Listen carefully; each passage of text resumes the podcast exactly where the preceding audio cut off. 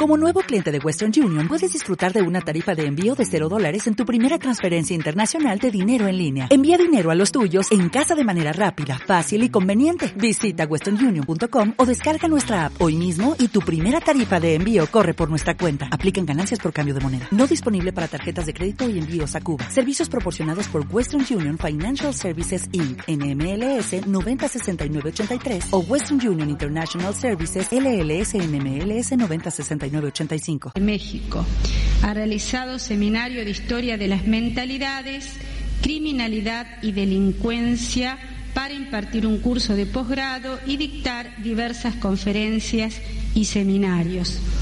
Bienvenido a nuestra tierra, doctor Carlos Barros, para una reflexión compartida respecto a la historia concebida como ciencia en relación y proyección de vida. Abrimos el capítulo de historia debate en la génesis de un nuevo siglo. Todos los verdes de nuestra provincia hoy se pintan para usted con la esperanza de ayudar entre todos, como dijera hoy la profesora Amelita, a construir un mundo más humano y mejor. Gracias por su presencia y nuevamente bienvenido.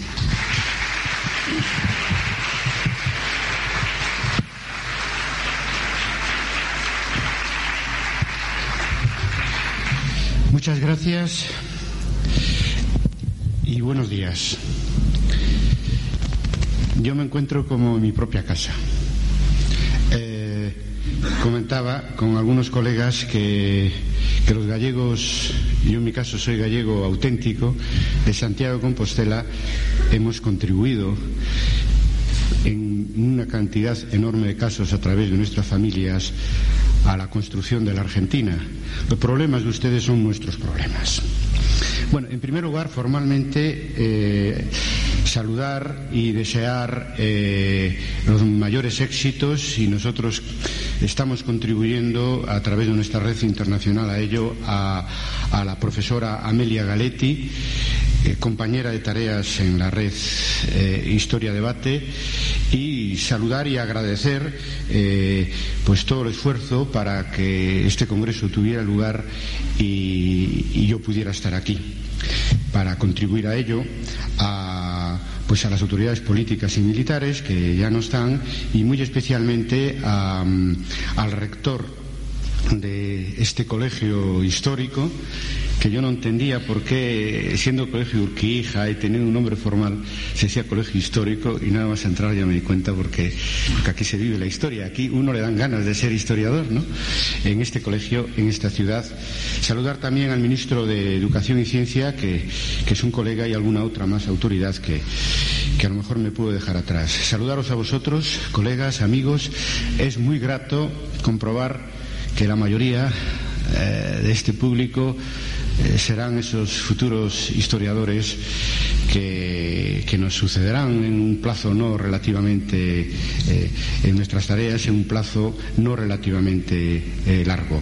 Yo lo primero de todo es, mmm, como he hecho en otros actos académicos, en Mar del Plata y en Buenos Aires, mostrar la solidaridad de nuestra red que abarca ya 100 universidades en los cinco continentes, con la comunidad universitaria argentina que atraviesa por un momento difícil. Y dicho eso, decir que esa solidaridad la extendemos a todo el pueblo argentino. Vivimos con preocupación los que mmm, vemos la Argentina como parte de, de, nosotros mismos. Vivimos con preocupación esta situación de, de crisis eh, social cultural, económica y política, creo que, que el sentimiento patriótico puede actuar de cemento para recordar que hay un pasado y sobre todo para, para, para luchar por un, por un, futuro mejor, algo a lo que queremos contribuir los historiadores de, de Concepción del Uruguay, de Entre Ríos, de la República, eh, del mundo, ¿no? Del mundo.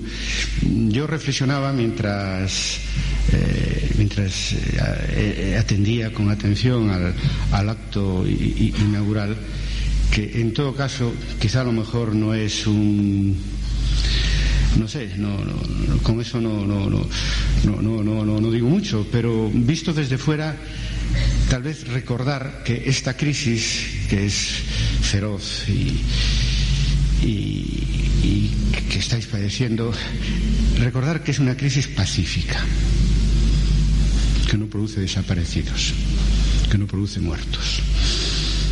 Y eso a lo mejor, en un mundo además donde volvemos, estamos viviendo un ambiente de terrorismo y de guerra, pues eh, es algo positivo dentro de lo mal que puedan estar las cosas. Y, es algo que os puede animar a tener esperanza en el futuro desde la historia, porque la historia del siglo XX para Argentina y en mucho mayor grado para España, pensar en el año 36-39, pues fue una, una historia de destrucción y de muerte, ¿no?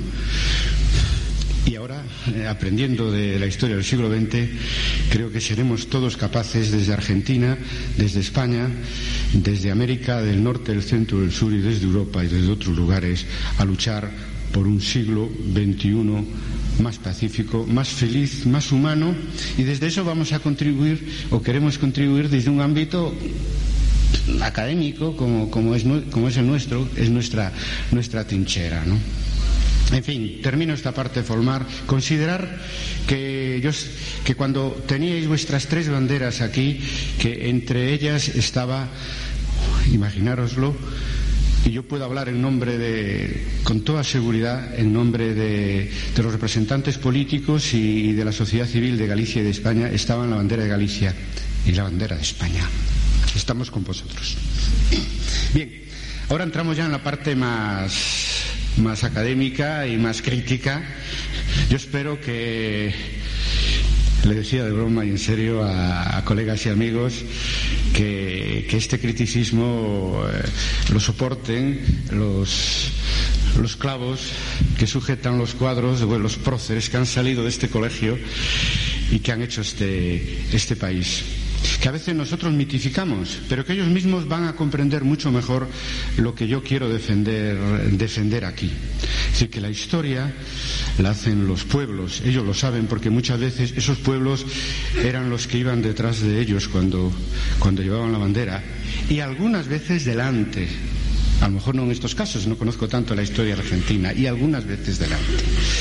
Por lo tanto, vaya por delante ya esta preocupación de las grandes escuelas historiográficas del siglo XX de, situar la historia de los grandes hombres en el marco más decisivo, más importante de la historia de, los pueblos, de la gente, de la gente, de la gente común eh, estaba sentado en esta fila y en la segunda fila estaban las autoridades militares y estaba recordando yo un, un, hecho un poco conocido del origen de la escuela de los anales, para muchos la escuela renovadora de la, escritura de la historia más importante del, siglo XX. Y Marc Bloch, Lucien Febvre, eh, cuentan cómo, eh, siendo oficiales del ejército francés en la Primera Guerra Mundial en las trincheras, comprendieron, porque a veces la memoria cuando se encarna en la biografía de uno pues tiene la máxima fuerza, ¿no? Comprendieron eh, que, aquellos mm, obreros, aquellos eh, campesinos que eran sus soldados, pues era lo que le daba todo el sentido al ejército francés y a la defensa de la, de la nación francesa. Ellos, que venían de una élite académica más que social, en todo caso de una élite, eh, hablaban después de que la historia que tenemos que hacer los, los, historiadores es la historia del hombre común, porque habían vivido la experiencia. La experiencia, eh, fueron muy condecorados como, como, oficiales franceses y habían vivido la experiencia de, de hacer la guerra, que es la parte más heroica, pero también la más sufriente de la historia, junto con esa, con esa población de gente común, de gente anónima, que, son los desvelos, o deben ser los desvelos, y, el gran objetivo, eh, porque es una historia oculta que hay que sacar a la, a, la luz de, los historiadores que nos consideramos herederos de la renovación historiográfica del siglo XX. Bien, el título de mi, de mi, de mi conferencia era, eh, es, el programa está como la propuesta historiográfica de, de Historia Debate. Yo ya la titularía de otra manera, ¿no? El manifiesto historiográfico de Historia Debate, defensa e ilustración, porque es un texto resumido en 18 proposiciones que hemos empezado a, difundir eh, principalmente por Internet, pero que podréis leer en el primer número de Hablemos de Historia, de la vuestra revista, que es una revista que nace en la provincia, pero que de entrada ya tiene, ya tiene un, eco y ha creado unas expectativas eh, interna, internacionales y que publicará el texto completo. Por lo tanto, yo no voy a ir punto por punto resumiendo, explicando eh, unas, un texto, hemos elegido conscientemente el término de manifiesto como, como por lo que tiene de provocativo, de, por lo que debe hacernos pensar, por, el debate que debe, que debe, que debe promover y que, y que, es fruto de ocho años, de ocho años de encuentros, debates y, y, tanto en internet como, como, presenciales. Acabo de tener el gusto de reencontrarme con María Carmen Ríos de, de la Universidad Litoral de, de, Santa Fe, que conocí en el primer congreso en 1993 cuando nació Historia, Historia, Historia Debate. Yo espero que mi defensa e ilustración del manifiesto en fin, eh, os haga pensar, decía que está pensado para promover el debate, va a producir sorpresa alguna de, sus, de sus, de nuestras proposiciones. Por lo tanto, os pido que seáis benignos y estamos dispuestos, quizá no en este escenario, pero habrá otras, otras otras posibilidades y nuestra lista de correo electrónico, nuestra página web está abierta a todos vosotros para que nos opinéis también críticamente sobre nuestra propuesta crítica que hagáis la crítica de la crítica, porque nosotros que no, no nos consideramos depositarios de ninguna verdad absoluta, porque somos laicos y porque somos historia debate, estamos dispuestos a escuchar vuestras, vuestras opiniones distintas y tenerlas en cuenta para la renovación que periódicamente pensamos hacer de nuestra plataforma historiográfica que ha tenido el gusto de, de ver y de comprobar la utilidad de que su representante, que el representante de la historiografía argentina en este grupo reducido que hemos elaborado, que nos han ayudado a elaborar el manifiesto, pues sea la profesora,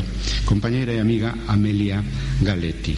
Decir que la viabilidad de nuestras propuestas está demostrada en buena medida en la continuidad a lo largo de los años, en la década de los 90, eh, y la expansión última en los dos últimos años, desde que hemos hecho el segundo congreso y hemos empezado a trabajar en Internet, de historia de debate como movimiento intelectual, como movimiento historiográfico, joven joven porque eh, en el mundo académico, donde los, los tiempos son más largos que en el mundo de la economía o no digamos que en el mundo político, pues un movimiento historiográfico de, con ocho años de vida es un movimiento joven y que además lo queremos dirigir hacia, hacia los jóvenes muy especialmente, aún siendo conscientes del papel puente que la generación a la que Amelia y yo pertenecemos, llamada probablemente más en Europa que en América, ¿no? la generación del 68, debemos y podemos jugar un papel importante con nuestros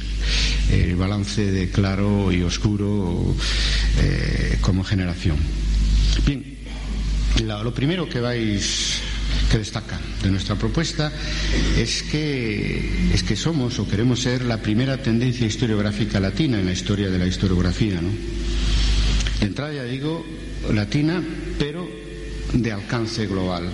En nuestra red, tanto eh, participación de congresos como en, Internet están representados hasta 40 o, o 50 países, pero eh, el grupo mayoritario está constituido por historiadores de prácticamente todas las universidades de España.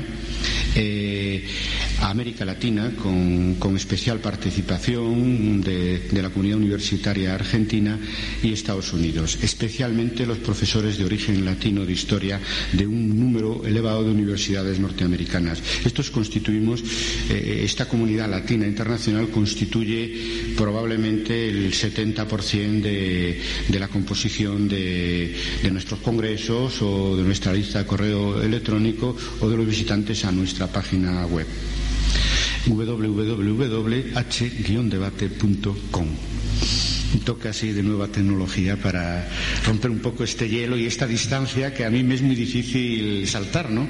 Por la propia estructura de, la sala, ¿no? ¿Por qué de, España y América Latina y por qué de común acuerdo las comunidades eh, académicas de historiadores de España y América Latina eh, estamos alimentando esta, este, esta joven corriente eh, historiográfica? Bueno, nosotros partimos, como toda la historia académica, de la matriz universal que significó el positivismo, ¿no? Pero mm, somos representantes, para bien y para mal, de esa generación de los años 60 y 70 que hizo de, la recepción de las nuevas historias mm, de origen eh, eh, europeo pues una especie de crisol, una especie de síntesis muy especial que no existe en los propios países de origen. Es decir, nosotros renovamos la historiografía a partir de la Escuela de Anales y de, las aportaciones eh, académicas del materialismo histórico y, junto con el, neopositivismo hicimos una especie de síntesis de territorio común de la escritura de la historia eh, surgido en los años 60 y, y 70 que hace que mm, a uno y a otro lado del Atlántico, en España y en general en América Latina, tengamos una historia de la historiografía común, además de la comunidad lingüística y cultural, naturalmente, que, está,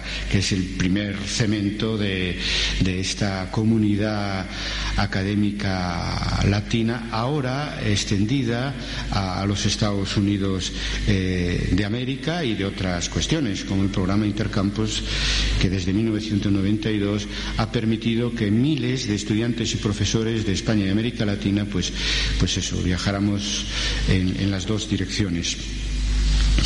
Por lo tanto, eh, el mundo académico historiográfico latino eh, a los dos lados del Atlántico fue terreno virgen para la importación, a veces excesivamente mimética, de, las novedades historiográficas, principalmente venidas pues de España, perdón, de Francia y, después ya un poco, un poco más tarde de Inglaterra y últimamente de Estados Unidos, pero ya en otro contexto académico, político y, eh, e histórico. Claro, porque, al menos en el caso de España, es evidente, nosotros no hemos generado una escuela historiográfica propia de alcance internacional, o sea, distinta de, esa base común eh, que, que, inició la historia como disciplina profesional académica, que es el, positivismo. Cada vez que visito a Argentina, porque también como historiadores somos parte de este país, igual sucede en México, me pregunto ¿Qué hubiera sido si en 1936 Claudio Sánchez Albornoz, eh, Américo Castro, Bosch Gimpera, Rafael Altamira no tuvieran que exiliarse, exiliarse en Argentina y en México, creando escuelas eh, en estos países.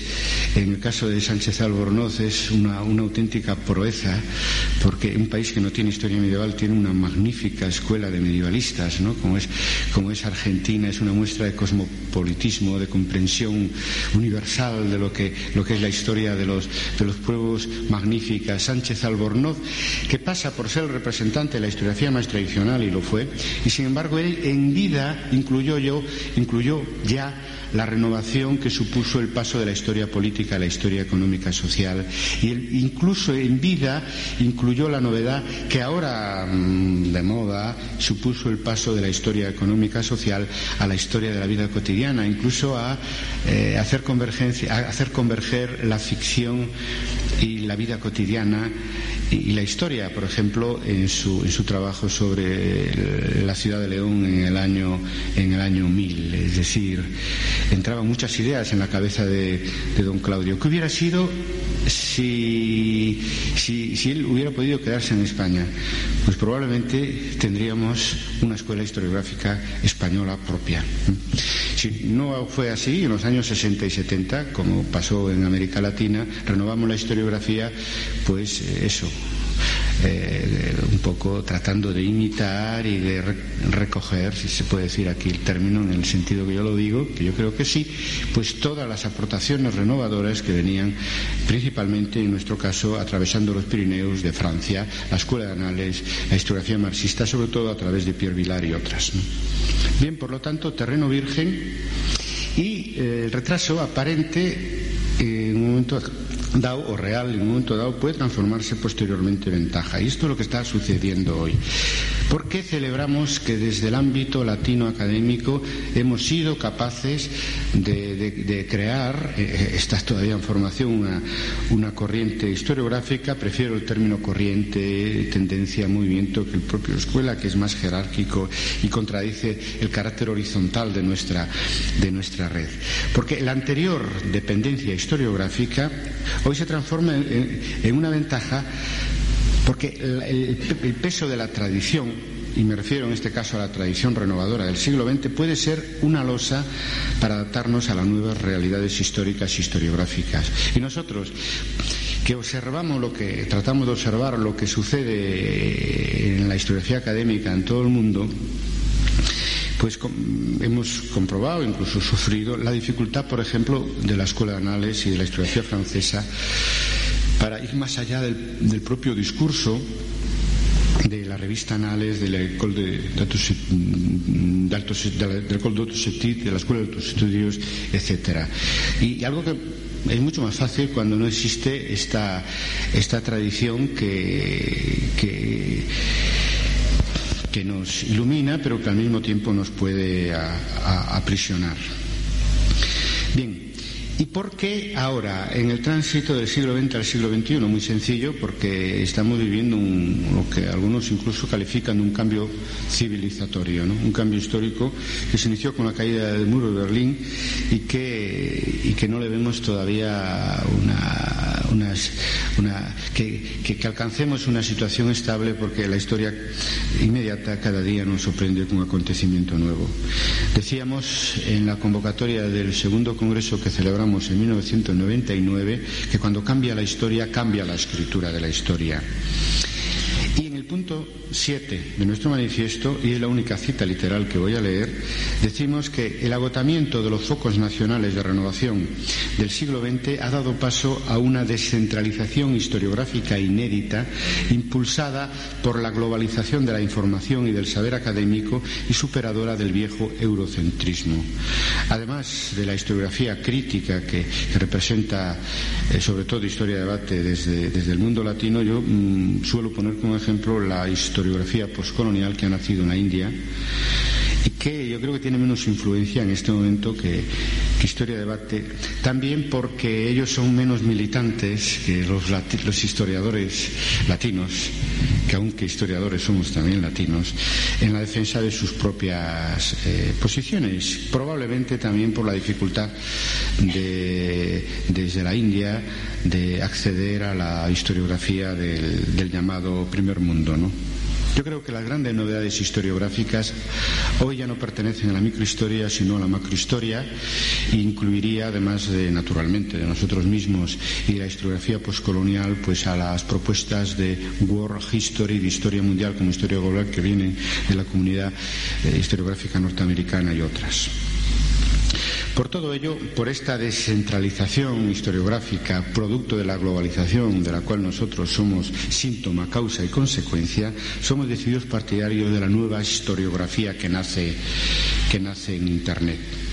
Y somos decididos partidarios de seguir con atención esa otra globalización, lo que se empieza a llamar la globalización alternativa que nació en Estados Unidos de América en diciembre de 1999 en la ciudad de Seattle que pasó por un, los encuentros, un encuentro multitudinario el año pasado en la ciudad de Porto Alegre. No es casual que, que, haya sido en Porto Alegre y en Brasil, donde se trataron de discutir y de generar alternativas al mundo que viene más democráticas, más sociales, más pacíficas que la globalización que de una manera bastante desordenada viene desde arriba, desde el mundo de la economía y desde las multinacionales, aunque no todas las voces que se alzan de esos ámbitos son negativas. Pondría como ejemplo el libro de Soros, uno de los grandes representantes de, la globalización financiera y uno de los grandes críticos de todo lo que supone de, desigualdad y de imprevisibilidad que ahora se ha extendido al campo de, la guerra, como ya sabemos. Por lo tanto, muy atentos a esa otra globalización, porque es la que nos puede dar un futuro más humano y es ahí, en ese proceso global solidario, donde los historiadores eh, críticos podemos encontrar nuestro espacio natural para contribuir desde el pasado a, un mundo, a construir un mundo mejor. Bien, trastocado los viejos centros y periferias historiográficos, Historia Debate propone y practica, esto segundo es muy importante, que no es solo una propuesta teórica, un nuevo modelo de relaciones historiográficas internacionales, basado en dos puntos. Es muy simple, pero al mismo tiempo muy complejo, y algunas de estas cosas que, algunos de estos dos puntos, incluso muy utópicos en un momento dado, y hoy que están, están, están funcionando en la práctica académica y en los intercambios académicos internacionales. El primero, que nosotros preconizamos y practicamos un intercambio igual de reflexiones, investigaciones y experiencias historiográficas. Una cosa tan simple como esta es una auténtica novedad porque hasta ahora hemos vivido en el siglo XIX y en el siglo XX la experiencia de que las, posibilidades eh, no solo de pensar eh, y de llegar a conclusiones innovadoras, sino de difundirlas en el mundo, en el campo nuestro, en nuestro campo académico, pues eran prerrogativa casi única de los países que a su vez eran dominantes en la esfera política, económica y cultural y de hecho eh, el primer foco de, renovación historiográfica naturalmente fue Alemania y después ya en el siglo XX Francia, decía antes, Inglaterra. Siempre cuando llego aquí tengo que añadir que ahora Estados Unidos, pero ya no de la misma manera, entre otras cosas porque la comunidad histórica, historiográfica norteamericana no tiene una propuesta única, no ha generado una escuela única y aunque ha provocado los debates de filosofía política de la historia más jugosos y que tienen más incidencia no, no solo en el campo académico, sino en el campo político, como, como es, primero fue el libro de Paul Kennedy sobre la auge y caída de las grandes potencias, él, en su caso, historiador, pero como decía eh, el rector de, esta, casa y, colega, pues filósofo e histórico, y historiador al mismo tiempo, cosa que es muy difícil, ¿no? Después Fukuyama con su propuesta del final de la historia y ahora mismo Huntington con su propuesta del choque de civilizaciones. Yo creo que en este sentido la historiografía norteamericana lo hemos vivido, es una historiografía muy abierta y donde, donde ya entramos en ese proceso de globalización académica donde las propuestas y los intercambios eh, se hacen, son más equitativos, tanto en sus orígenes como en su, en su, plasmación práctica. Esto es muy importante, es un cambio radical en, cuanto a. porque además crea nuevas comunidades académicas eh, de tipo internacional que se manifiestan principalmente por Internet, en tiempo real, muy rápido eh, yo decía antes que Historia de Debate nació en 1993, pero que en los dos últimos años se han acelerado los intercambios, los debates y la formación del consenso, porque estamos en contacto diario por, eh, a través de, Internet y que es un contacto, pues eso, mucho más libre y mucho más descentralizado que al que estamos acostumbrados. Y de, la otra forma, pues teníamos la experiencia de vernos en los congresos cada cinco o seis años, ¿no? Es muy distinto. Es un cambio radical, revolucionario en el sentido de, de, las comunicaciones, de la, aceleración de los debates, de la formación de consensos y no olvidemos que la Internet nace en el mundo académico, ¿no? Nace en el mundo académico y está más extendido en el mundo académico que en el resto de la, de la sociedad. La otra propuesta del nuevo modelo de relaciones geográficas internacionales es lo que yo llamaría, porque hay que utilizar términos nuevos para realidades nuevas, en este caso académicas, ¿no? y no solo académicas, multiculturalismo historiográfico. En esto tenemos una sorprendente, un sorprendente debate en nuestra lista, como la mayor parte de los debates, ¿verdad?, que tenemos en nuestra lista de correo electrónico, que está formada por mil historiadores de, de todo el mundo, sobre si eh, expresándonos principalmente nosotros en castellano, ya expliqué el origen y la base mayormente, mayoritariamente latina de nuestra lista, deberíamos o no hacer una tercera lista, porque tenemos una de debate historiográfico, otra de debate de historia inmediata, una tercera lista en inglés y para gusto, en fin, de todos nosotros se manifiesta una posición eh, simétrica de, la que existe en Estados Unidos, incluso en Francia, de, solo castellano, ¿no? Es decir, eh, porque eso es, también una auténtica novedad. Hasta ahora sufríamos eh, pues la imposición del inglés como, como, como, lengua, como lengua común, ¿no? Claro, nosotros de entrada eh, hemos expresado la posición, digamos, oficial de historia de debate, lo cual no quiere decir que coexistan en nuestra red opiniones distintas, porque es que además es lo que da sentido a, y explica nuestro nombre, historia de debate. Y es que desde siempre nos hemos preocupado porque en nuestros congresos hubiera traducción simultánea, al menos al francés, al inglés, que resulta enormemente caro, pero gastamos el dinero con gusto porque tenemos que comunicarnos entre eh, colegas de realidades eh, muy distintas y necesitamos eh, las, traducciones en las actas que presentaremos mañana a las 19 horas en este mismo local. Podréis comprobar cómo las ponencias y las intervenciones en la mesa redonda están cada una en su idioma original y Internet, cosa que desconocía una, la mayor parte de los miembros de la lista, hay un 15% de colegas de, un, número elevado de países que leen eh, de una manera muy sacrificada y que, en fin, que, nos entusiasma, leen los mensajes en castellano a través de una penosa traducción automática. No tenemos medio para hacer traducciones profesionales al inglés. Y, reflexionando mm, sobre, al, hilo de este, de este debate bastante apasionado, como todos nuestros debates ¿no?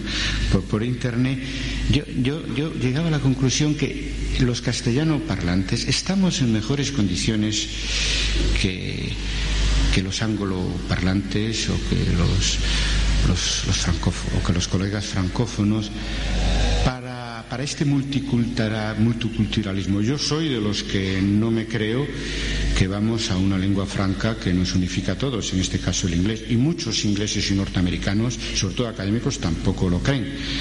Decía en este debate un colega norteamericano que es provinciano en Estados Unidos, pues defender el, el English only, eh, solamente inglés, eh, y por lo tanto ser incapaz de leer eh, otras aportaciones académicas en francés, en italiano, en español, etcétera. Hay algunos historiadores norteamericanos lo critican como provincialismo, ¿verdad que sí?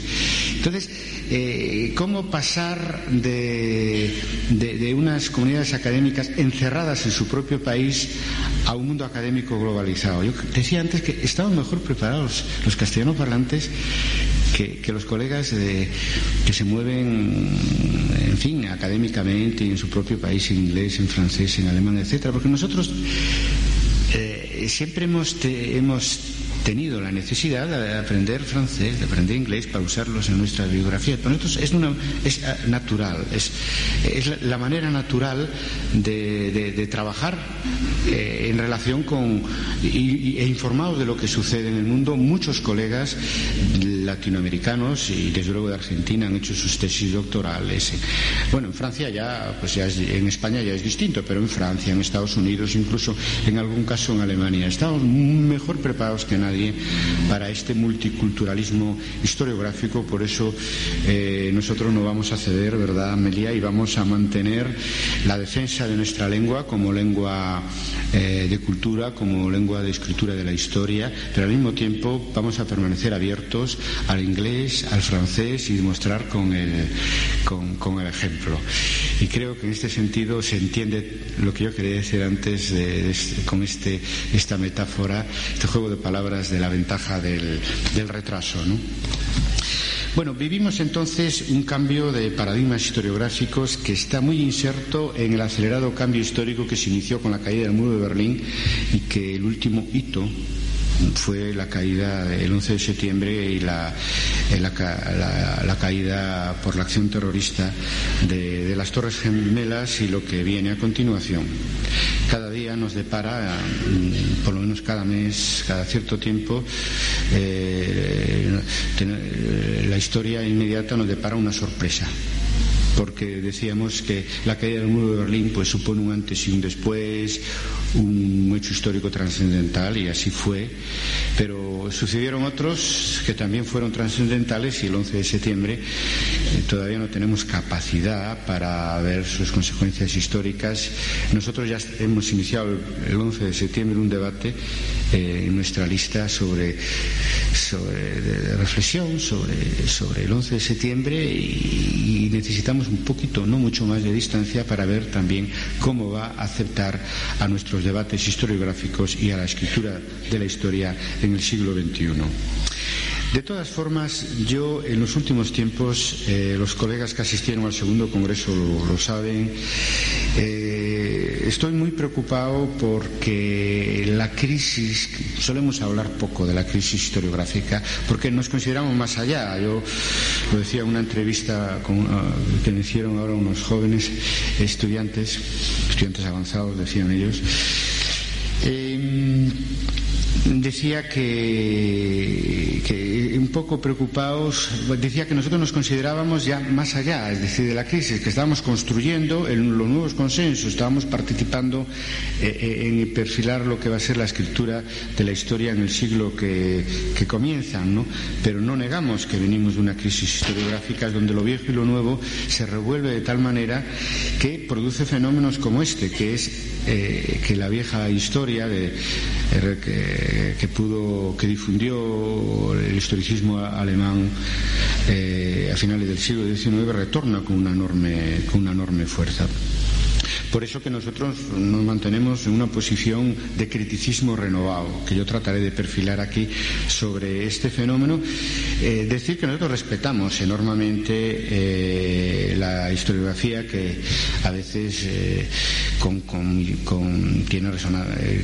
empleamos el término tradicional pues parece que tiene resonancias, resonancias negativas, pero fue la primera, la primera versión científica de nuestra, de nuestra disciplina, lo que permitió que la historia pasara de ser una afición de escritores normalmente o de políticos a, una actividad profesional con estatus académicos eh, científica. Por lo tanto, que se entienda esto eh, desde el punto de vista de una generación, la mía, que, participó en una renovación historiográfica importante, tan importante probablemente como la primera, la instauración de, la historiografía positivista, y que vemos con preocupación que la vieja historia en temas y en focos se haya puesto de nuevo de moda sin demasiado debate.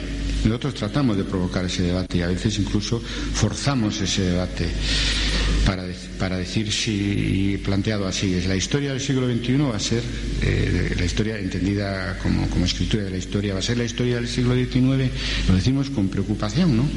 Porque, por una razón muy simple, porque el contexto histórico en el que nació el positivismo, 100 años después, no es el contexto histórico que, aquí hemos esbozado, la globalización, en fin, yo, yo pasó mucha agua debajo de los puentes, ¿no? Para que ahora eh, la historia profesional pues se, gire alrededor pues de biografías muchas veces no renovadas o de enfoques eh, donde el, empirismo se convierte en el único criterio eh, metodológico. y diciendo esto, obviamente, eh, no niego y que, es, la base necesaria, pero no suficiente para hoy hacer una buena historia. ¿Por qué este retorno de la vieja historia? ¿no? Yo creo que es consecuencia, primero, de la crisis de la historia renovada del siglo XX, de análisis y materialismo histórico. Segundo, algún intento fallido que casi pasó desapercibido, pero que algunos, eh, desde luego yo he seguido de cerca, como es el tournant crítico, el viraje crítico que en 1989 la Escuela de Análisis quiso imprimirle a su movimiento, que tiene un gran arraigo académico y que son ya 60 años de renovación historiográfica, que no es poco, y que fracasó realmente entre 1989 y los primeros años de la década de los 90. Y creo que ha contribuido mucho a la vuelta de la vieja historia esa fuga hacia adelante que supuso, hablo ya en pasado porque creo que es un fenómeno en declive, eh, la propuesta posmoderna que negaba la objetividad y la cientificidad de nuestra disciplina, que enaltecía eh, la, propia fragmentación de nuestra disciplina o el todo vale, eh, etcétera. Por eso que ese retorno a la historia positivista, a la historia, a la historia de, los, de los grandes hombres, etcétera, tiene una parte sana, ¿eh? porque es volver un poco a nuestros orígenes de disciplina científica, de disciplina profesional, de disciplina con credibilidad, de, reconstruir la, verdad histórica, etcétera. Pero en fin, yo creo que se trata de un episodio de este, de, esta realidad fluida que supone la transición de la historiografía del siglo XX al siglo XXI, ¿no? que tiene una parte sana, pero que también al mismo tiempo nos retrotrae a eso, a los orígenes de nuestra disciplina, demostrando además hasta qué punto la crisis de cómo y con qué temas y con qué enfoques, etcétera, escribir la historia ha sido y en parte sigue siendo para, una, una parte importante de la comunidad, de nuestra comunidad académica, una crisis muy importante. Cuando a principios de los años 90 mm, se empezaban a recuperar por parte de historiadores renovadores, es decir, de formación analista y marxista, eh, los grandes temas de la historiografía tradicional, nuestra vía y nuestra postura, que sigue siendo nuestra postura, es decir, bien, eh, abrámonos a todos los temas, todo es historia. Yo esto me gusta decirlo mucho, pero bueno, aquí he visto que ha sido el emblema de una revista eh, en fin, así de, divulgación, pero es una frase correcta. O sea, todo lo que tiene que ver con el pasado histórico debería ser, debería ser tema de investigación o puede ser tema de investigación para los historiadores. Isaac Le Goff, eh, probablemente el representante vivo de la Escuela de los Anales más, más prestigioso en este, en este momento, eh, en el primer Congreso Historia de Debate, nos, nos gratificó con un con una ponencia que, que, hablaba de los retornos de la historia y él proponía algo que se está practicando y con buenos resultados, es decir, tema llenar eh, los odres viejos con vino nuevo, es decir, nuevos enfoques a temas de historia tradicional como puede ser historia militar, historia diplomática, historia narrativa, historia biográfica, etcétera. Y estamos en esa línea, estamos en esa línea, pero hoy quizá muy influido por lo que está sucediendo en España, yo lo considero insuficiente y creo que hay que volver al, espíritu crítico sobre las limitaciones de este, de este tipo de, historia. En España lo que está pasando es que eh, en la transición de la dictadura a la democracia se crearon comunidades autonómicas. En la práctica somos un Estado, somos un Estado federal y cada comunidad autónoma, autónoma fomentó la historia, pues naturalmente, de, su región o de su, nación, de, su nacionalidad y cometimos el grave error, eh, la comunidad historiográfica española, de abandonar, eh, salvo en la enseñanza y con manuales antiguos, la historia de España. Eh, lo que yo consideré positivo en su, en su momento y todavía lo sigo considerando y es que el Partido Popular en su acceso al gobierno en 1996 cumplió como prometió en su programa electoral preocuparse por reactivar la enseñanza eh, sobre todo de la historia de España eh, en todas las comunidades académicas que constituyen hoy el Estado democrático español.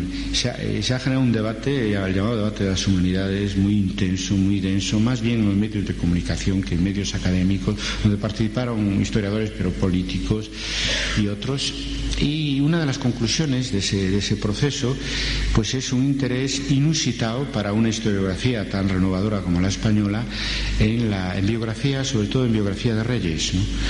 En primer lugar, porque hay un especial interés político por, por celebrar, y así ha sido, se ha celebrado el centenario de, de Carlos V, de Felipe II, la época del imperio, ¿no?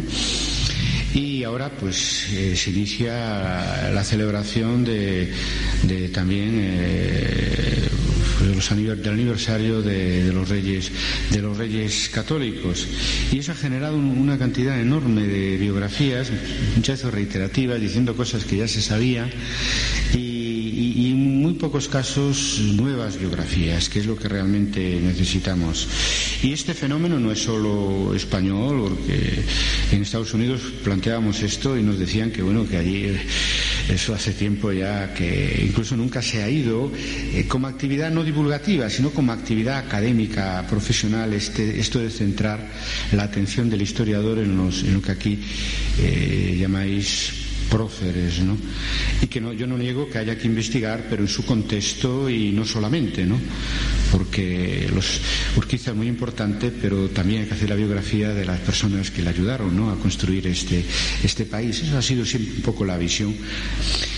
Por lo tanto, yo creo que hay que recordar la crítica arranque a Langlois y Señogos de que la historia no solo la hacen los grandes hombres, sino que lo hace el conjunto de la población, de que el objeto del historiador no es, exactamente eh, construir el pasado tal como fue, porque nosotros incluimos mucho de nuestra subjetividad para empezar nuestros propios conocimientos, mayores o menores de metodología de historiografía y también los valores eh, que llevamos pues desde este presente. Por eso algo de verdad había en aquello que si se aplica moderadamente, insisto, es cierto de que toda historia es contemporánea, por lo tanto eh, la historia es construir el pasado tal como fue desde cada presente, eso lo sabemos, ¿no? Por eso se renueva la visión de cada hecho histórico conforme pues se producen los recambios generacionales o, o de enfoque historiográfico, o aquello de Langlois y señor Vos de que la historia se hace con documentos y que ya Lucián Ferro le contestó sí, pero con todos los documentos. Y que hoy desde Historia de Debate decimos sí, y, con lo que no son documentos, por ejemplo, con fuentes orales o con, o con restos materiales y otras muchas cosas. Yo diciendo esto no defiendo que reeditemos las nuevas historias, porque algo falló en lo que aplicamos y defendimos en los años 60 y 70, porque si no, no estaríamos en este momento pues planteándonos críticamente si la historia del siglo XXI va a ser la historia del siglo XIX. Eh, uno de los uno de los aspectos que más cambian la historia que hacemos los historiadores es la influencia que nos viene de, desde de, fuera, desde el exterior de los muros de la academia. Por eso en el punto octavo, y quizás sea algo que sorprenda a algunos, hablamos de recuperar la autonomía del historiador, siempre relativa, porque nosotros nunca defendemos posiciones absolutas, frente a los medios de comunicación social, las grandes editoriales y aquellos poderes públicos interesados en la historia y que de una manera clara tratan de influir en los temas y en los enfoques, a veces en las hipótesis y en las conclusiones de nuestra investigación, no siempre, ni no todos. La prueba es que a mí me consta que las autoridades eh, políticas que han, y las instituciones que han financiado este Congreso, mm, no tengo ni que preguntarlo.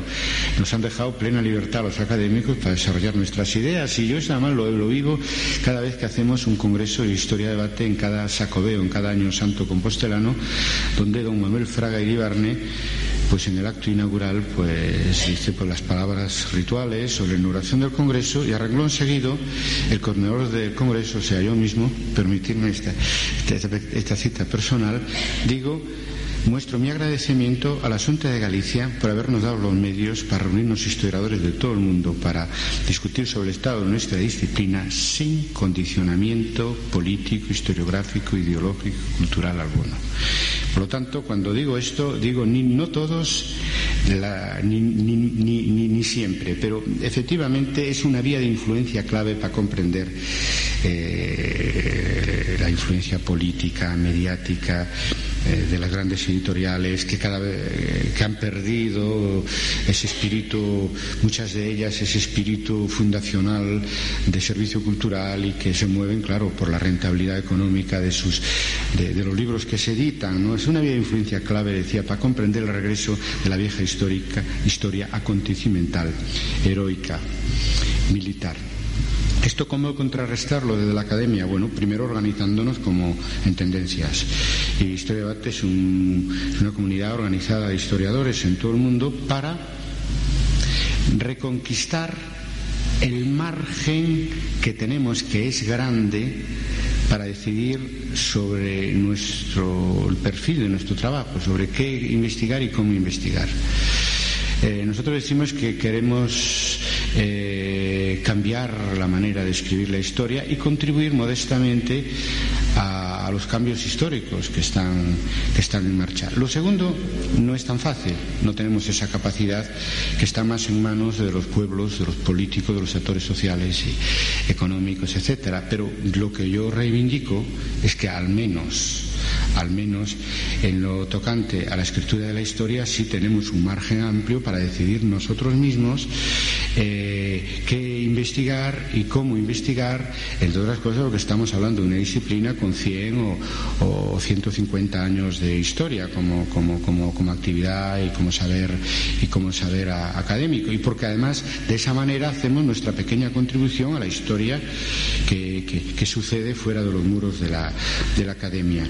Y yo además creo que, que, podemos contrarrestar esta, lo que podemos considerar influencias negativas externas al trabajo de los historiadores eh, fomentando la pluralidad de la relación entre la academia y la sociedad, entre el historiador y, la historia de los acontecimientos que, estamos viviendo como personas. La historia de debate defiende un compromiso plural, es decir, de la misma manera que tenemos un respeto enorme por todas las posiciones historiográficas, incluso a veces políticas, que aparecen en nuestro debate, tenemos un respeto enorme por las diferentes formas que nuestra comunidad académica tiene para relacionarse y comprometerse con el mundo que le rodea. Pero creo que en este momento es muy necesario, en todo caso es la visión oficial de historia, de historia, debate, comprometernos más con la sociedad civil que con la sociedad política y utilizar, eh, y más que con los medios oficiales, sobre los grandes medios oficiales de comunicación social, con los medios alternativos de comunicación social porque sentimos esa necesidad porque se corresponde con, el concepto de historia, por ejemplo, que tenemos yo y los que hemos y los que hemos elaborado el manifiesto y porque además sentimos que es necesario este contrapeso para que la academia sobreviva, como eso se ha demostrado a lo largo de la historia, pues todos los avatares de la, de la política y de la, de la evolución histórica, ¿no? Y para y, bueno y haciendo todo el esfuerzo que, que los que eh, seguís historia debate sabemos que estamos haciendo para que las diferencias historiográficas, incluso eh, nacionales y políticas, no rompan esta unidad académica básica. Todos somos colegas, todos hacemos historia, todos impartimos docencia, que, es básica para que nuestra disciplina tenga, tenga futuro. Algo así como hablábamos al principio del patriotismo argentino en el momento de crisis, pues bien, un patriotismo eh, bien entendido historiográfico para salir de la propia crisis de nuestra disciplina, que es un reflejo de la crisis histórica general que vive el mundo. En el punto 12 de nuestro manifiesto hablamos de algo que, que ya mencionó en su precioso y, emocionado discurso inaugural Amelia Galetti. Es ese, ese relevo generacional, decía ella, inexorable, ineludible, porque es biológico. Los demógrafos nos, nos enseñan que entre el 2010 y el 2020 se va a producir un relevo eh, generacional pues, en los puestos docentes, de investigadores y mucho más allá, mucho más allá. Yo creo que va a afectar a a lo que, es, que son los cuadros que, que, hacen funcionar la sociedad e incluso la, la política, ¿no? La política.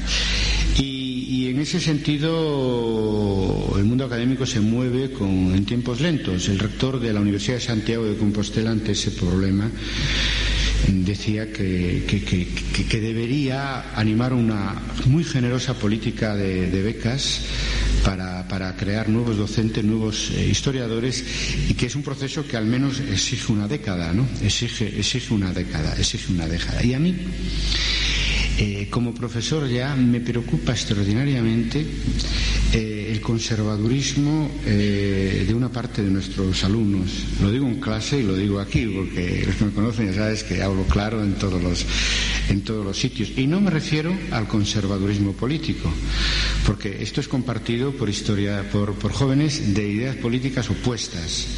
Y es que llegan incluso a la facultad, probablemente desde la enseñanza media, pues con, unas ideas muy, muy simples de lo que es la historia, ¿no? Incluso a veces, pues realmente yo creo que piensan que, que, que los historiadores, pues eso, contamos historias, es decir, y yo soy partidario de utilizar los recursos de la, la narración y, etcétera para hacer la mejor historia posible, pero, pero es que si nosotros nos hubiéramos quedado eh, eh, en ese papel de contar historias y, relatos bonitos que nos entretenga, pues no, no, existiría la historia como disciplina profesional y como disciplina, como disciplina académica. ¿no?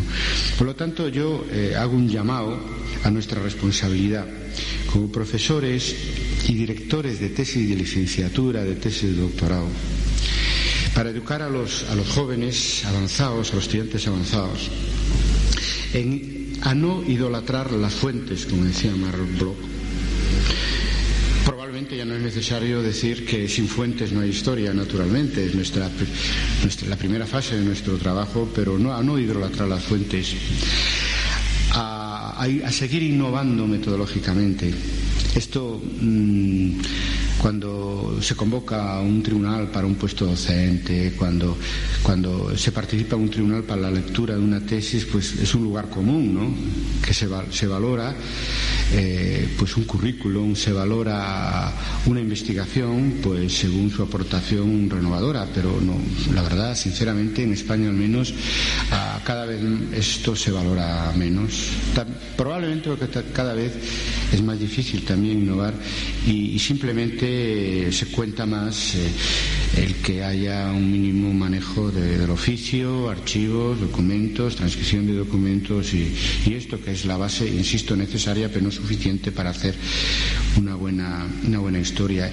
Y animar a los jóvenes que empiezan, que se inician la investigación a que la investigación se hace con fuentes pero también con hipótesis y conclusiones, con explicaciones y reflexiones, que el historiador, repito y me ha gustado enormemente, tiene que ser filósofo y tiene que ser historiador al mismo tiempo, ¿no? O sea, eh, contagiar ese entusiasmo que, cada vez lo vemos menos y tal vez cada vez a lo mejor lo sentimos menos, ¿verdad? Por la renovar la vieja historia y la nueva que ya se hizo vieja la vieja y la nueva. Y eso no es nada fácil. Sobre todo no es nada fácil individualmente, porque los historiadores renovadores de los años 60 y 70, por cuestión biológica, y por, otro, y por la crisis de las grandes escuelas en las que nos formamos, pues aunque no lo conozcamos, participamos de cierto grado de desilusión, ¿no? Y si está desilusionado es difícil ilusionar a los alumnos, ¿no? Y eso pienso que es casi imposible individualmente y es mucho más fácil en proyectos colectivos. Es un poco la experiencia de historia de debate. Bien, Predicamos, por tanto, una historiografía crítica, pero autocrítica, o sea, verdaderamente crítica. Autocrítica con, nuestro pasado y, con, las propuestas que nosotros mismos hacemos, porque, insisto, no las consideramos verdades definitivas. Decimos en el punto 10 del manifiesto que somos herederos de la revolución historiográfica del siglo XX. Ya lo he dicho, lo repito, nosotros, los colegas de mi edad, también avanzada ya un poco, ¿no? Como los estudiantes a los que me refería antes, nos hemos formado en neopositivismo, en la escuela de análisis, en materialismo histórico. La mayor parte de las veces, pues un poco nos han enseñado de todo, ¿no? Y hemos hecho de todo eso un terreno común en el que nos, hemos eh, movido. Y heredamos eh, sus éxitos, los éxitos de la vanguardia historiográfica del siglo XX y también sus fracasos. Y ahí es donde tenemos que ser, hacer un balance de, eh, autocrítico. ¿no?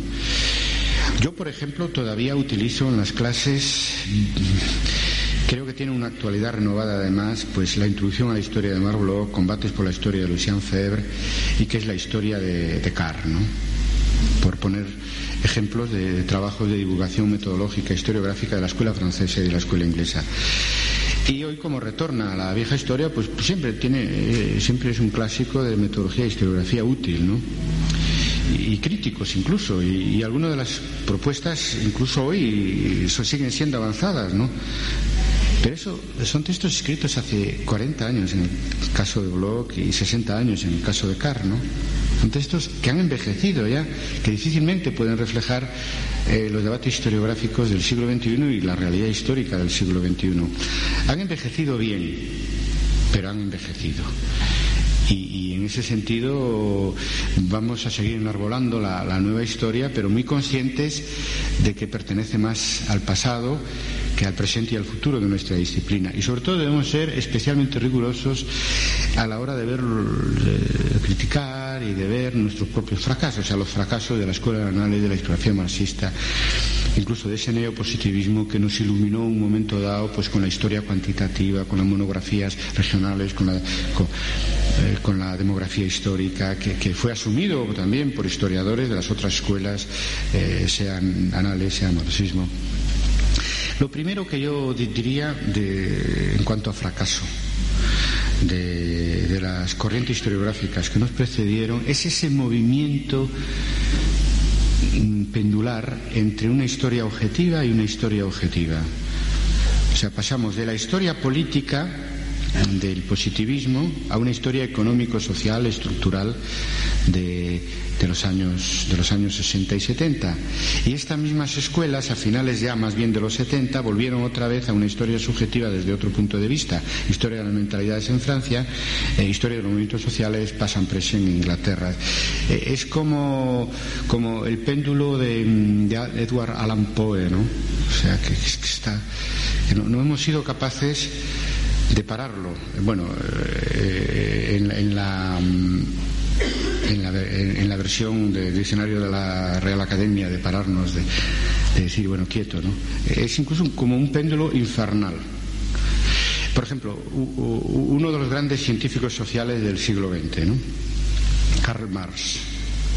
Pues es que eh, en su obra y los, los, herederos nunca, hubo algún intento, pero nunca fueron capaces de, de trascender esta dicotomía entre, entre historia objetiva según el materialismo histórico e historia subjetiva. Por ejemplo, historia objetiva, contribución a la crítica de la economía política, donde dice que los grandes, eh, las revoluciones sociales son consecuencia de que las fuerzas productivas en su desarrollo chocan con las relaciones de producción. Todos tuvimos profesores que nos lo explicaron, al menos los de en nuestra generación. Y después en el manifiesto de 1848 dice que la historia de la humanidad es la historia de la lucha de clases. El marxismo nunca fue capaz de darnos realmente una síntesis objetiva, subjetiva de, la filosofía de la historia, que fue muy influyente entre los nuevos historiadores de los años 60 y 70. Y los fundadores de Anales, para superar la historia política, lanzaron dos grandes bloques de nuevas líneas de investigación. Uno, la historia económica y social, y otro, la historia de las mentalidades. Otra vez, objetivo y subjetivo.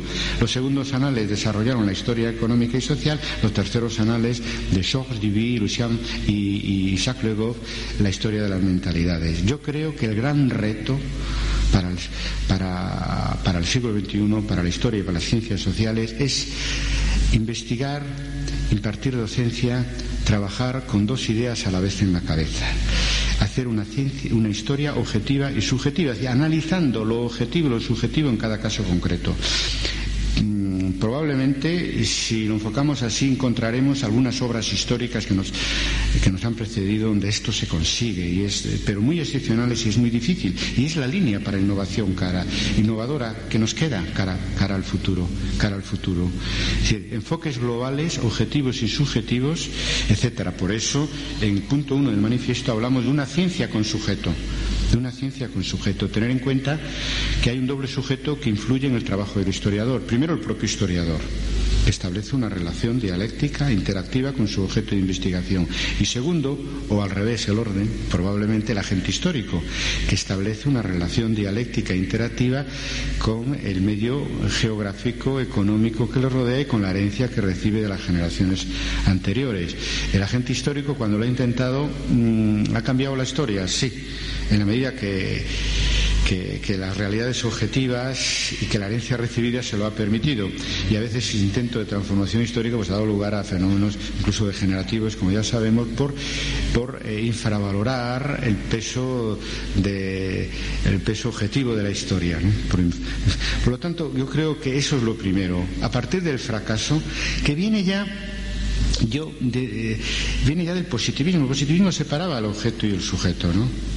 Cuando decimos conocer el pasado tal como fue, eh, la idea de que la historia es un simple notario, lo cual sabemos que no es verdad, ¿no? Pero es que, a su vez, el positivismo eh, nos retrotrae al concepto, al paradigma newtoniano de ciencia del siglo XVII, ¿no?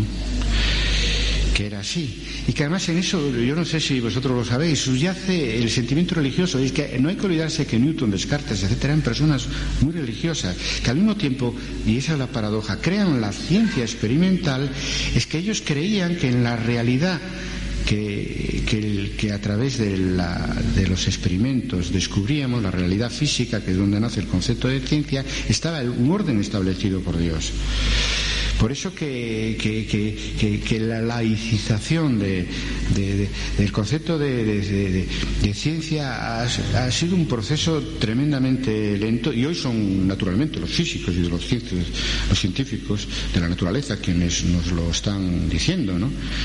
Eh, saben que la teoría del Big Bang eh, explica el origen del universo mientras no haya una teoría mejor, mientras nosotros no descubramos una teoría mejor y, por lo demás libertad religiosa y pues, pues hay, hay científicos que creen que, el punto inicial del que salió el universo pues, pues, pues e, e, es en realidad una metáfora de la, de la creación según el, el, la, génesis ¿no? de, la Biblia. Bueno, pero eso no tiene nada que ver, o sea, de lo que se trata es que hoy está muy asumido en la comunidad científica mm, de el hecho de que el historiador eh, lo que hace es descubrir unas verdades relativas que se van sucediendo y que eso es la única eh, verdad científica. científica.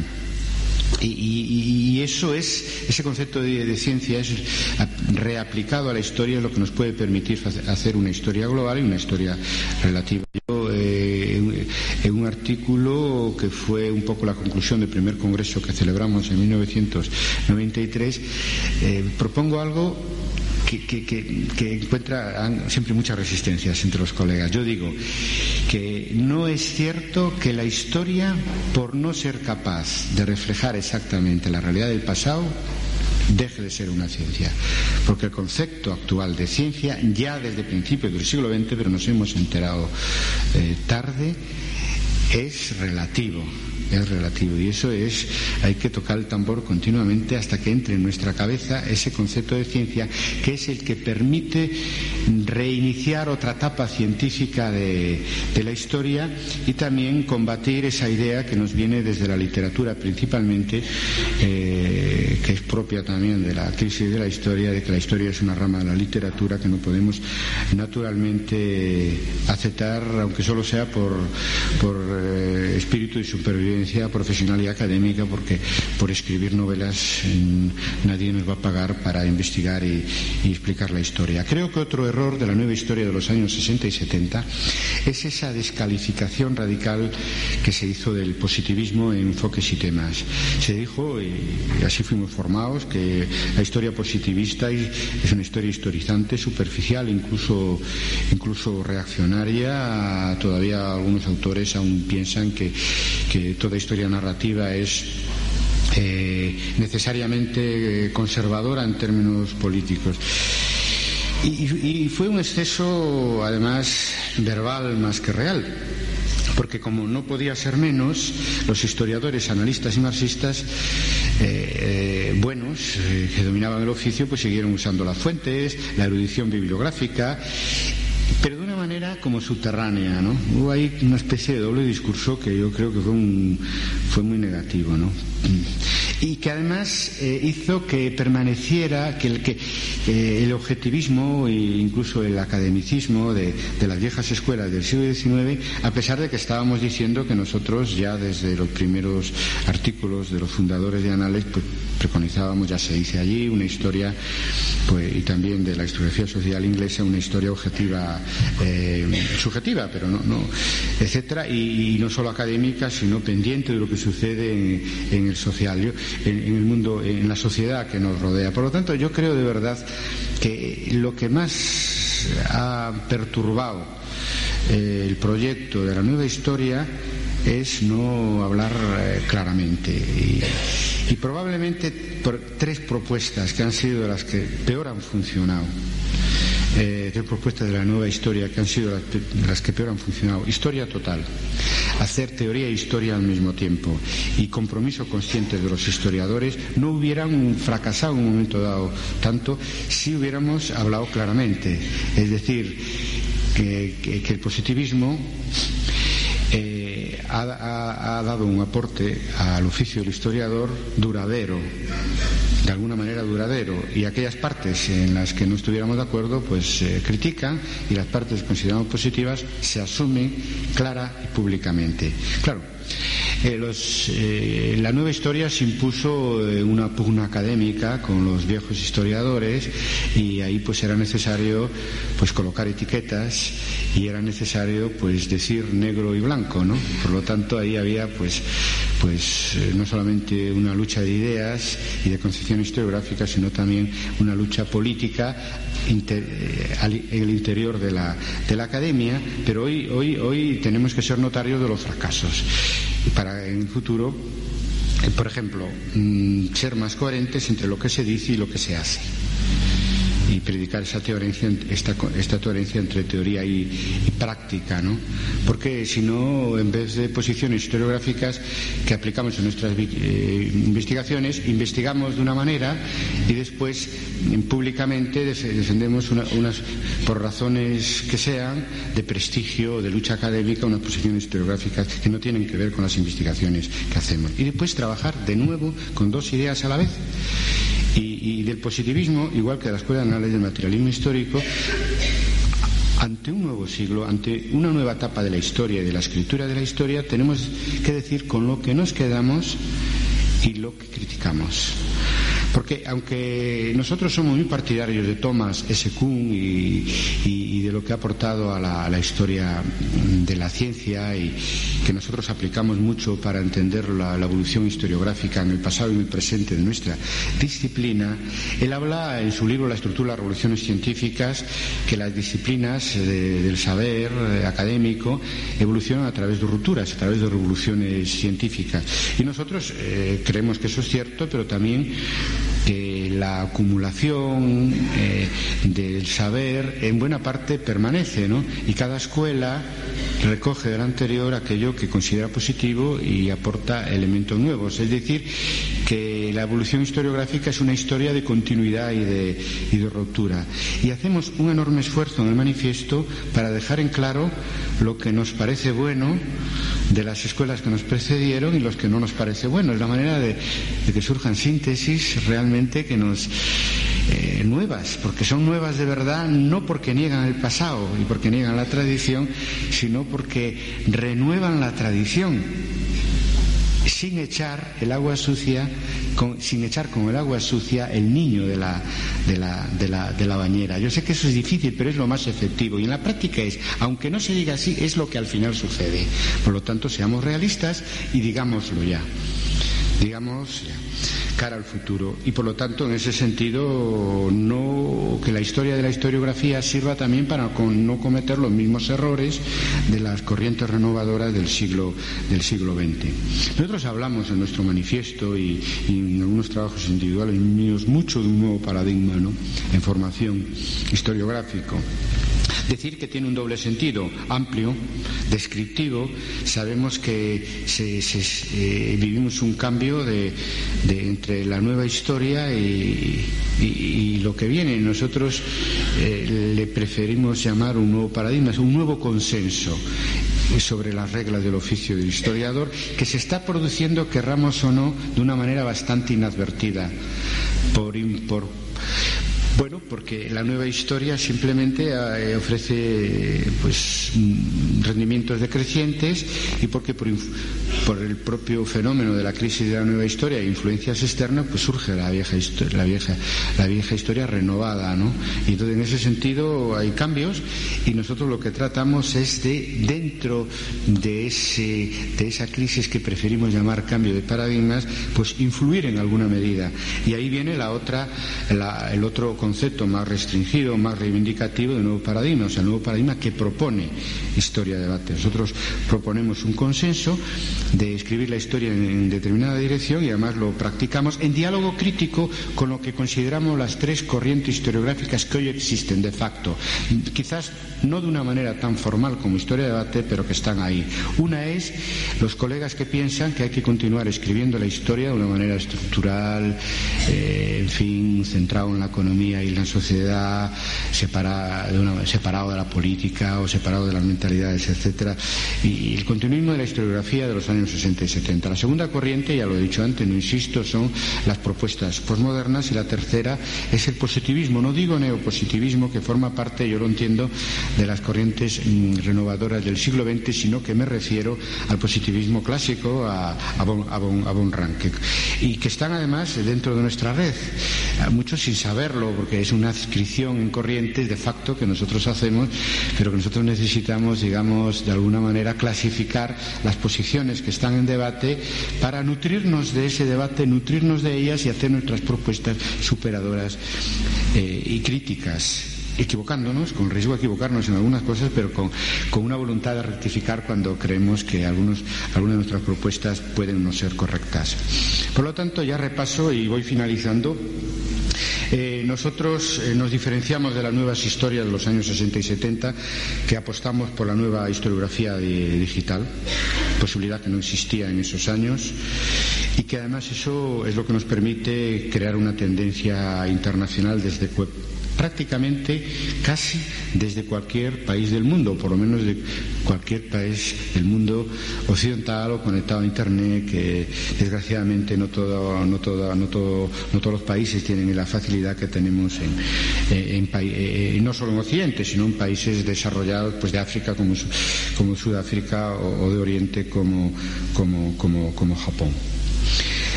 Creo que Historia de Debate es, ejemplo de, que, de esas posibilidades de comunicación académica que aceleran la formación de tendencias.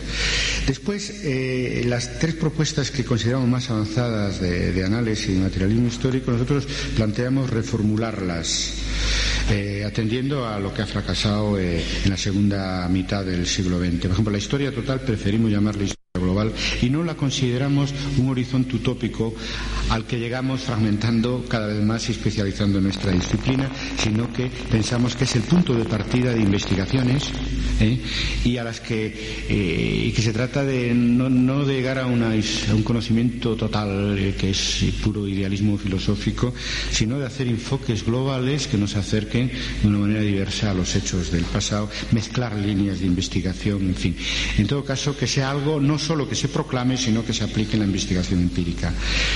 Eh, en cuanto a la, reflexión eh, metodológica, historiográfica, eh, teórica, en, vez de dedicar una atención circunstancial, todavía se dice que un gran historiador, pues en algún momento de su vida académica, pues hace unas reflexiones, publica una pequeña obra. No, nosotros creemos que a esto hay que prestarle atención permanente y que no debe ser obra solo de los grandes historiadores, sino de todo historiador que debe de introducir en sus investigaciones elementos de metodología, historiografía y teoría.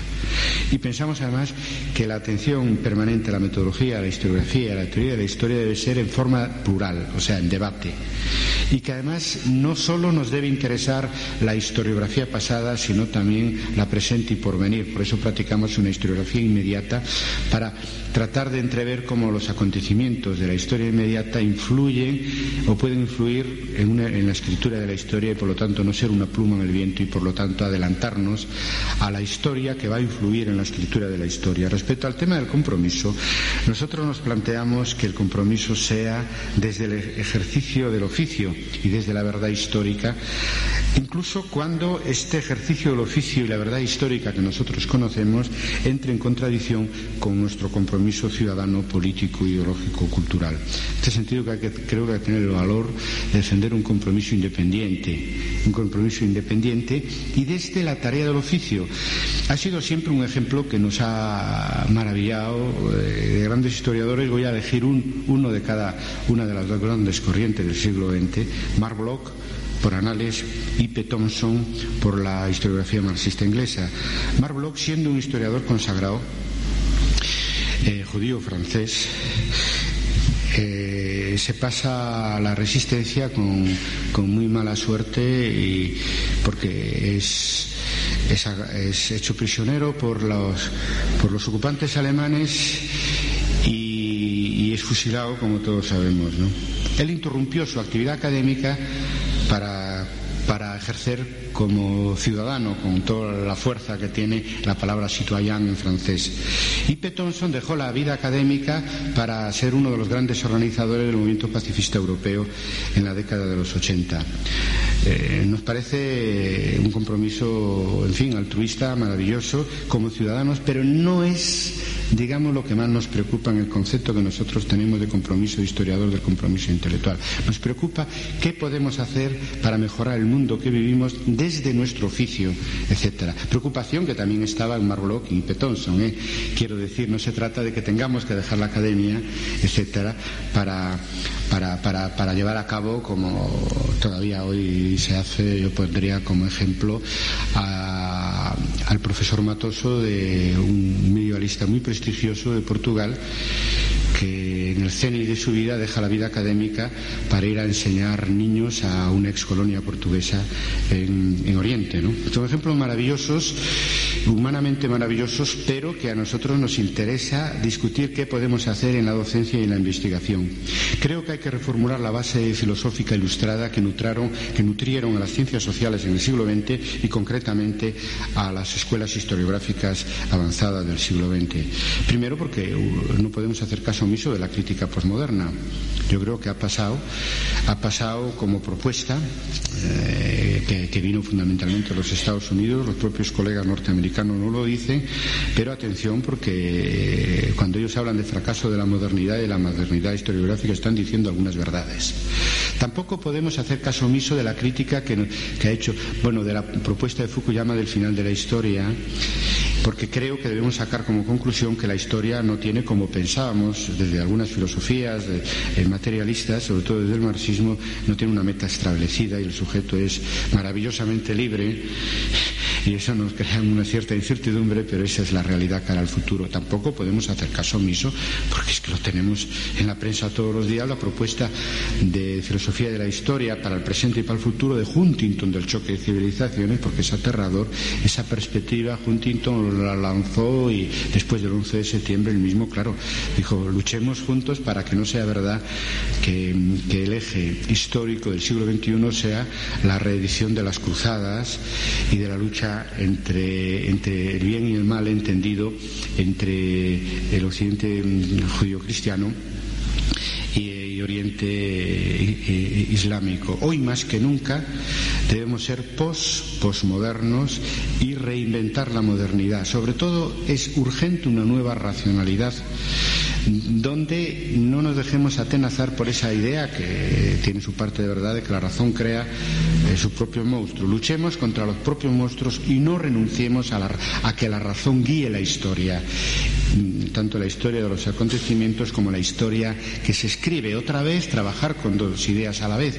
No renunciemos a la idea del progreso, pero seamos muy críticos a lo que ha conducido el progreso, ni a la idea de la modernidad, ni a la idea de la ilustración. Yo visto desde hoy, creo que ha sido un gran error el que los intelectuales occidentales hubieran callado sus opiniones críticas cuando se lanzó la, bomba de Hiroshima o cuando eh, se crearon los campos de concentración, el Gulag, en la Unión Soviética.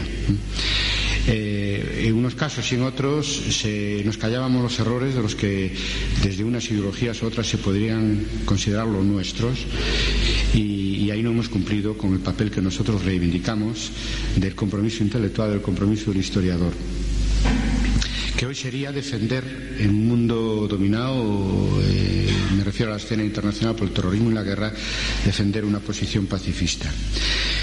En fin, eh, termino diciendo que, el retorno criticado a la historia de los grandes hombres también en sus aspectos negativos influye en la historia de la historiografía. Y ya sé que voy a decir algo que no todos estáis de acuerdo con muchas cosas de las que puedo decir y que, y que está sujeto al debate y a la crítica de la crítica, pero yo creo que es una falsa imagen mm, estudiar la historia de la historiografía a través de grandes figuras de la historiografía. Igual que es una imagen muy limitada estudiar la historia a través de grandes figuras de la historia. Yo cuento la anécdota, ya lo he hecho en, en Mar del Plata y en Buenos Aires de que visitando, es el ritual del, académico que va a otro país, las librerías, en Gandhi me he encontrado lo que ya empieza a ser algo general y es que eh, en, el apartado de historia como, como, en otras, como en otros temas aparece rubros como decís vosotros temáticos o cronológicos y personales. Por ejemplo hay un estante dedicado a y otro dedicado a Divi y claro yo me pregunto que Hosban hubiera sido el gran maestro de historiadores sociales que fue sin Pasan Prese y sin historiografía social británica. Georges Duby y sus libros eh, hubiera sido gran maestro de, los medievalistas y de la historiografía internacional sin eh, la escuela de análisis y la historia de las mentalidades. La respuesta rigurosa es no. Ellos son frutos de unas grandes corrientes intelectuales que es lo que hicieron sus obras renovadoras. Son síntoma, causa y consecuencia. ¿Y qué pasa? Que al entrar en crisis esas grandes corrientes, la historiografía marxista inglesa y la escuela de análisis, lo que resta, que no es poca cosa, por favor, son las figuras nada más. Yo creo que incluso que cuando de una corriente historiográfica que ha sido, no sé, tan prolongada y ha influido tanto en, nuestro, nuestra manera de entender la historia, la investigación y la docencia, entra en crisis, lo que queda son las grandes figuras. Y nosotros creemos que hay que crear nuevas corrientes que ya de probablemente sean ya otras generaciones, creen las grandes figuras del siglo XXI, pero hay que empezar desde la base, que es lo que intentamos hacer desde historia, desde historia de debate, ¿no? Desde historia de debate. A mí me preocupa además que este, este, este, esta idea religiosa ¿no? hacia los grandes maestros de la, de la historia de historiografía del siglo XX dificulta y por lo tanto la concepción elitista de la evolución de nuestra disciplina dificulta, sobre todo a los más jóvenes, a pensar por su propia cabeza y por lo tanto a ser protagonista de las innovaciones historiográficas que necesita la, historia y la historiografía del, siglo, del siglo XXI. No lo digo gratuitamente, lo digo porque tenemos que mm, proyectar el concepto nuevo de la historia al concepto nuevo de la historia de la historiografía por razones de, futuro, no, no, no, por razones de pasado. Si pensamos, como creo que pensamos todos, que nuestra disciplina tiene un futuro, no solo tiene pasado. Y yo creo que sí, y lo tenemos que construir ya, lo tenemos que construir ya. Por lo tanto, pienso que este, esta actitud de democratizar la escritura de la historia y, los debates historiográficos, o sea, democratizar eh, la, discusión de lo que será la historia eh, en el siglo que ha, comenzado, es capital en el momento en el que vivimos ahora mismo. Todos tenemos algo que decir. Eh, eh, seamos, sean, sean historiadores consagrados como historiadores normales, sean profesores, incluso sean estudiantes avanzados. En fin, Termino y, nosotros nos proponemos como historia, tendencia historiográfica nuevo tipo, latina, global, digital, abierta, centrada en la reflexión y el debate, pero en la práctica empírica también. Yo quiero decir cuando, por si me olvido repetirlo mañana en la presentación de las actas, que el 99% prácticamente de los que participamos en nuestra red y los que hemos participado en nuestros congresos somos historiadores, cada uno de, en su línea de investigación, en su época histórica, que dedicamos el grueso del tiempo a la investigación empírica y que no vemos de la metodología, de la historiografía y de la filosofía de la historia una especialidad. O sea, que aplicamos eso que predicamos que hacemos un especial esfuerzo que cada vez yo creo que tiene que ser menos de, más de, menos de tarde en tarde para reflexionar sobre lo que hacemos, lo cual podría parecer como muy elemental, pero yo comienzo mis clases diciéndole a los alumnos de que en historia también hay que pensar, no solo hay que copiar documentos. Y eso sabéis que una disciplina con una tradición empírica tan fuerte como la nuestra que no la pierda jamás, naturalmente, hay que decirlo, porque probablemente a un sociólogo, a un, a un filósofo así, pues no hay que insistirle tanto como en el caso de un historiador, sobre todo en el caso de un joven historiador. Nosotros deseamos que surjan otras tendencias historiográficas, estamos interesados para clarificar las posiciones en debate y para estudiar el territorio común en el que nos vamos a mover eh, en la escritura de la historia del siglo que comienza. Pronosticamos un siglo XXI cooperativo y, por lo tanto, ya algo he dicho y completo ahora, eh, nosotros no vemos el compromiso del historiador con la sociedad como un compromiso de partido, que muchas veces fue un compromiso sectario. Nuestra experiencia, lo digo también autocríticamente. Y vemos más el papel de comprometido del historiador pues entre Emil Solá y su yo acuso de decir grandes verdades a contracorriente hasta esos jóvenes que a veces vemos desde la generación del 68 por encima de los hombros, del hombro, solidarios que dedican parte de su tiempo libre a atender, pues supongo que aquí pasará igual, en España es un fenómeno que además eh, muy implantado en la universidad, pues ayudar a sus mayores o a, o a irse como jóvenes profesionales, siendo periodistas, siendo médicos, siendo enfermeras a países donde se sufre mucho, ayudar desde su profesión también. Yo no digo, insisto, que nosotros tengamos que irnos a, ayudar a que, a que un país africano tenga su propia historia, aunque no lo excluyo, si alguien alguna vez lo propone, no llego tan lejos, ¿no? Digo que debemos, no sé, saturarnos de ese éter, de ese éter solidario que mueve eh, el final del siglo o el comienzo del siglo XXI y que hace incluso que se produzca esta paradoja de que los Estados Unidos arroje una bomba en Afganistán y a renglón seguido, pues una caja con víveres. Claro, los pobres afganos no saben si el avión va a arrojar la bomba o la caja de víveres, pero que, ellos tengan la necesidad de arrojar también los víveres indica ese halo solidario con ese dos tercios que permite que en un tercio del globo pues tengamos un grado mínimo de bienestar. Es algo que le debemos a la historia y también desde la historia. Preconizamos, pues, un proyecto, proyectos colectivos y redes formales de intercambio académico y creo que los proyectos puramente individuales y las redes informales ya no, ya no, ya no deberían ser el centro de nuestras relaciones interacadémicas. Todas las cosas porque ni siquiera garantizan siempre una carrera académica individual a un coste individual aceptable. Si es verdad esto, si el siglo XXI será cooperativo, y si los historiadores somos capaces de, siguiendo el ejemplo, yo es lo que propongo de Historia Bate, organizarnos en tendencias, eso sería el mejor indicativo de la nueva primavera para la historia que preconizamos en el manifiesto que hemos firmado. Y no es ninguna casualidad y no es una fecha forzada.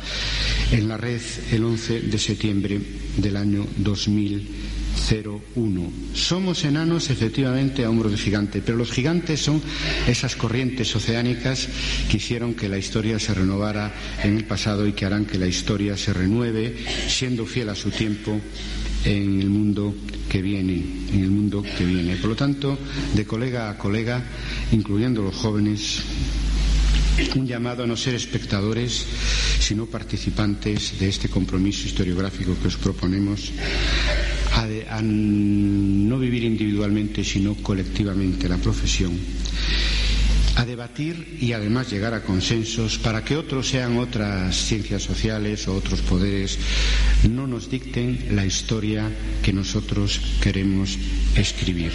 Muchas gracias.